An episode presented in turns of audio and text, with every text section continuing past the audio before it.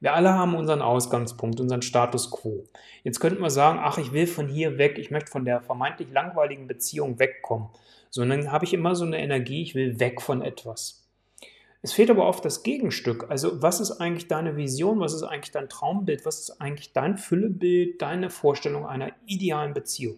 Wie soll für dich eigentlich idealerweise deine Beziehung sich anfühlen, aussehen, was findet darin statt, welche Werte lebt ihr miteinander? Abenteuerliebe. Der Podcast für alle Paare, die aktiv eine erfüllende und glückliche Beziehung leben wollen. Hier ist Olaf Schwantes und ich begleite euch auf eurer Reise durch die Welt der Liebe. Meine Beziehung ist so langweilig. Fühlst du dich manchmal, als wärst du in so einer endlosen Wiederholungsschleife gefangen und fragst dich aber auch umgekehrt auch, wie kannst du aus dieser Langeweile wieder ausbrechen? Weil vielleicht fragst du dich auch schon, ist das jetzt wirklich alles und soll das bis zu meinem Lebensende so bleiben? Ich möchte aber auch mit dir dahin gucken, warum fühlt sich vielleicht deine Beziehung langweilig an? Ist das per se schlecht? Und wenn ja, was kannst du dafür tun, dass sich das verändert? Und lass mich mal damit beginnen, ist eine langweilige Beziehung eigentlich wirklich auf Dauer schlecht? Und da möchte ich mal ein großes Fragezeichen hinterstellen, weil die Frage ist, warum fühlt sich deine Beziehung langweilig an?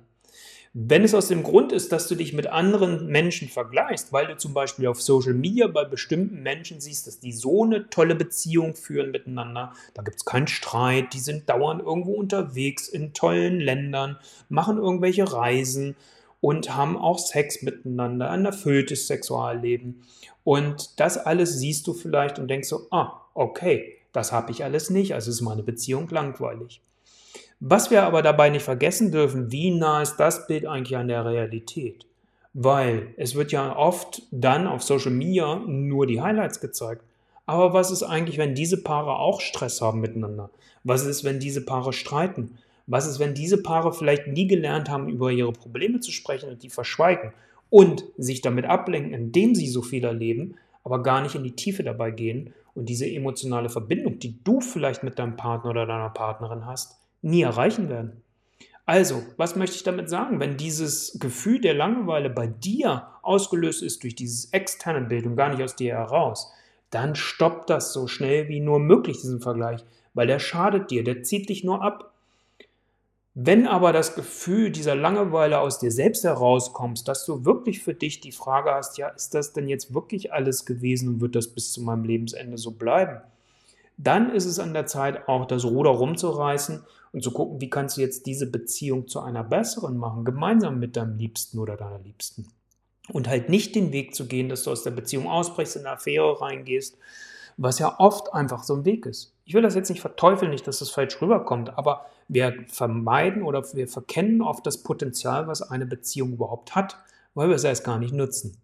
Und das kommt natürlich auch, weil uns wir Angst vor Veränderung haben. Das ist ja völlig klar. Und deswegen ist es natürlich wichtig, wie können wir da rauskommen? Ein erster Schritt ist, dass wir aus unserer Komfortzone herausgehen. Weil die immer gleichen Handlungen werden das zu dem immer gleichen Ergebnis führen, das weißt du.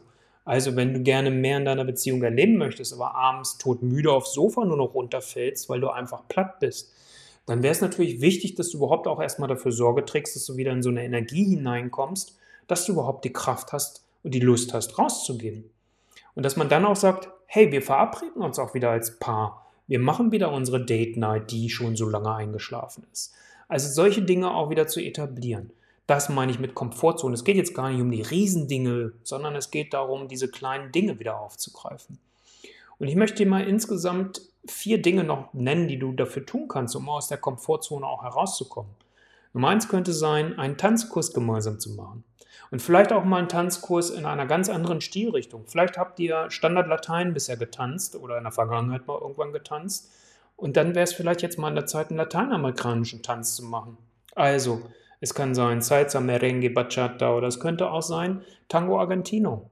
Also da auch mal was anderes auszuprobieren. Oder wenn ihr in der Richtung unterwegs gewesen seid, dann mal bewusst auf Standard Latein zu wechseln und zu sagen, hey, wir machen mal da was. Oder einen simplen Disco-Fox-Kurs. Zweiter Punkt, den ich dir gerne an die Hand legen möchte, auch ganz simpel. Koch mal ein anderes Rezept.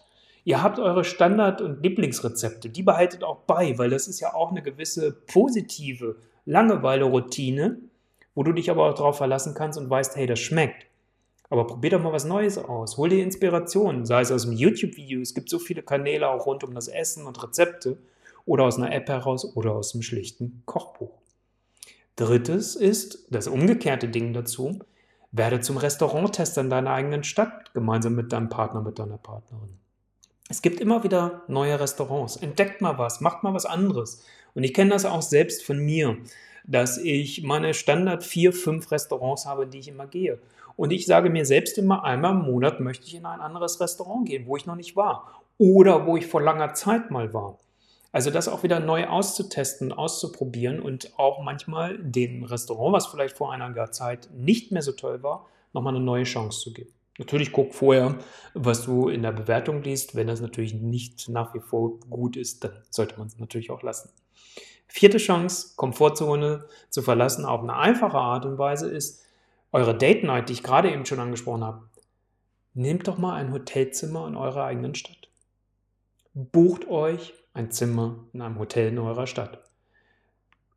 Macht euch schön, legt euren schönsten und besten Duft auf, zieht euch richtig schön an, geht vorher schön aus, da könnt ihr auch kombinieren, geht schön essen vorher.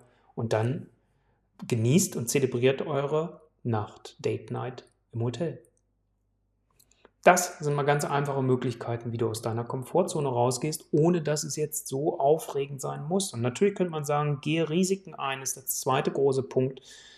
Dabei geht es mir aber um sichere und kalkulierbare Risiken. Und das verbindet sich jetzt so ein bisschen mit der Komfortzone. Was würdest du am Ende deines Lebens bereuen, was du gemeinsam mit deinem Partner, mit deiner Partnerin nicht getan hast? Das sind die Fragen, die sich Sterbende oft dann vorwerfen, dass sie sagen, ich bereue das nicht gemacht zu haben. Wir bereuen nicht die Dinge, die wir gemacht haben, weil es sind alles Erfahrungen. Aber das, wo wir denken, das wollte ich machen, aber hab's nicht gemacht, das meine ich mit kalkulierbaren Risiken. Das einzugehen, zu sagen mit deinem Partner, mit deiner Partnerin, weißt du was, ich wollte schon immer einen Fallschirmsprung machen. Ich allein traue mich vielleicht nicht. Wollen wir das zusammen machen? Wollen wir zusammen dieses Abenteuer erleben? Weil es geht doch um das Abenteuer Liebe, um dieses Abenteuer Beziehung auch da drin. Und das gemeinsam zu entdecken und zu entwickeln. Frag dich dabei auch, was wäre das Schlimmste, wenn du das machst, was wirklich passieren kann. Also wenn du so eine Date Night im Hotel organisierst, was könnte das Schlimmste sein, was passiert? Ja, dass ihr vielleicht euch langweilt. Aber was kann man dann machen? Packt ein Spiel ein. Also hab auch eine Alternative dabei. Es gibt so viele Möglichkeiten und lacht auch mal wieder. Also ich finde Humor auch so heilend für Beziehungen, dass wir uns nicht so bierernst nehmen. Das haben wir doch zu Beginn einer Beziehung auch gehabt. Da hat manches vielleicht auch nicht so funktioniert, wie wir uns es gewünscht haben. Und was jetzt als nächster Punkt ich dann auch extrem wichtig finde, und das ist ein zentraler Punkt, wo ich mit den Paaren, die zu mir kommen und mit mir eins zu eins zusammenarbeiten, wo ich wirklich einen Wert drauf lege. Wir alle haben unseren Ausgangspunkt, unseren Status quo. Jetzt könnten wir sagen, ach, ich will von hier weg, ich möchte von der vermeintlich langweiligen Beziehung wegkommen. Sondern habe ich immer so eine Energie, ich will weg von etwas. Es fehlt aber oft das Gegenstück. Also was ist eigentlich deine Vision, was ist eigentlich dein Traumbild, was ist eigentlich dein Füllebild, deine Vorstellung einer idealen Beziehung? Wichtig ist nicht vom idealen Partner oder idealen Partnerin, weil dann würde man gegenseitig die Forderungslisten schreiben, die die andere Person jeweils erfüllen soll, sondern wie soll für dich eigentlich idealerweise deine Beziehung sich anfühlen, aussehen, was findet darin statt, welche Werte lebt ihr miteinander.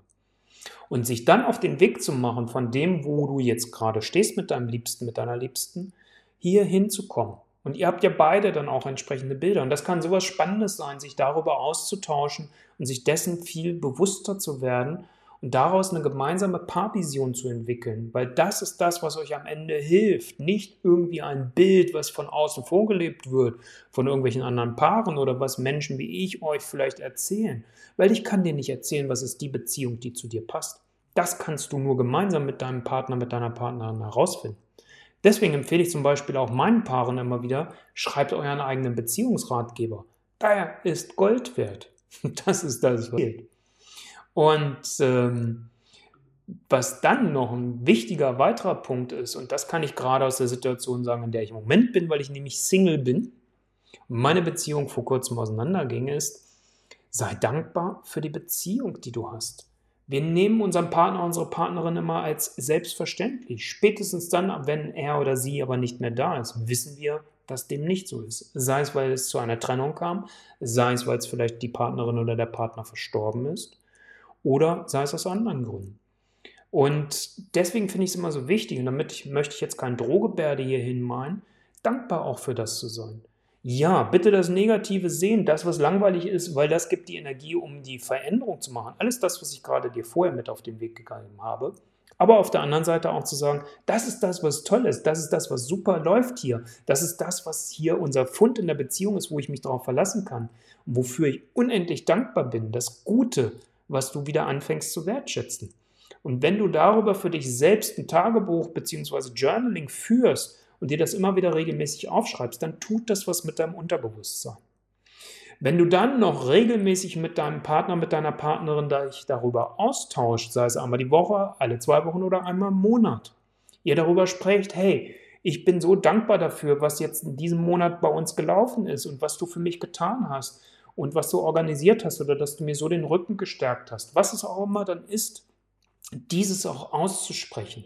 Nochmal, weder die Beziehung noch der Partner, die Partnerin sollte für dich selbstverständlich sein, sondern dieses ist so ein starkes Band, was euch beide verbinden kann und diese Kraft gibt, um das, was vielleicht sich festgefahren hat, diese Dauer-Endlosschleife, die ich am Anfang angesprochen habe, verlassen zu können. Und das ist für mich jetzt natürlich zum guten Schluss die Frage, ja, was willst du eigentlich ab morgen mit diesem Input anders machen? Weil das ist das, was zählt. Und wenn du magst, guck mal auf meine Seite olaf-schwantes.com. Dort findest du einerseits den kostenlosen Beziehungstest, um den Status quo deiner Beziehung ganz schnell zu erkennen und daraus vielleicht auch mit Hilfe der Aussagen, die da drin enthalten sind, dein Füllebild entwickeln zu können. Oder wenn du dich eins zu eins von mir begleiten lassen möchtest, gibt es dort dann auch die Möglichkeit, dass du dein kostenloses Vorgespräch buchst. Oder du hast jetzt alle Impulse, die du brauchst. Dann wünsche ich dir viel Spaß in der Umsetzung und bis zum nächsten Mal.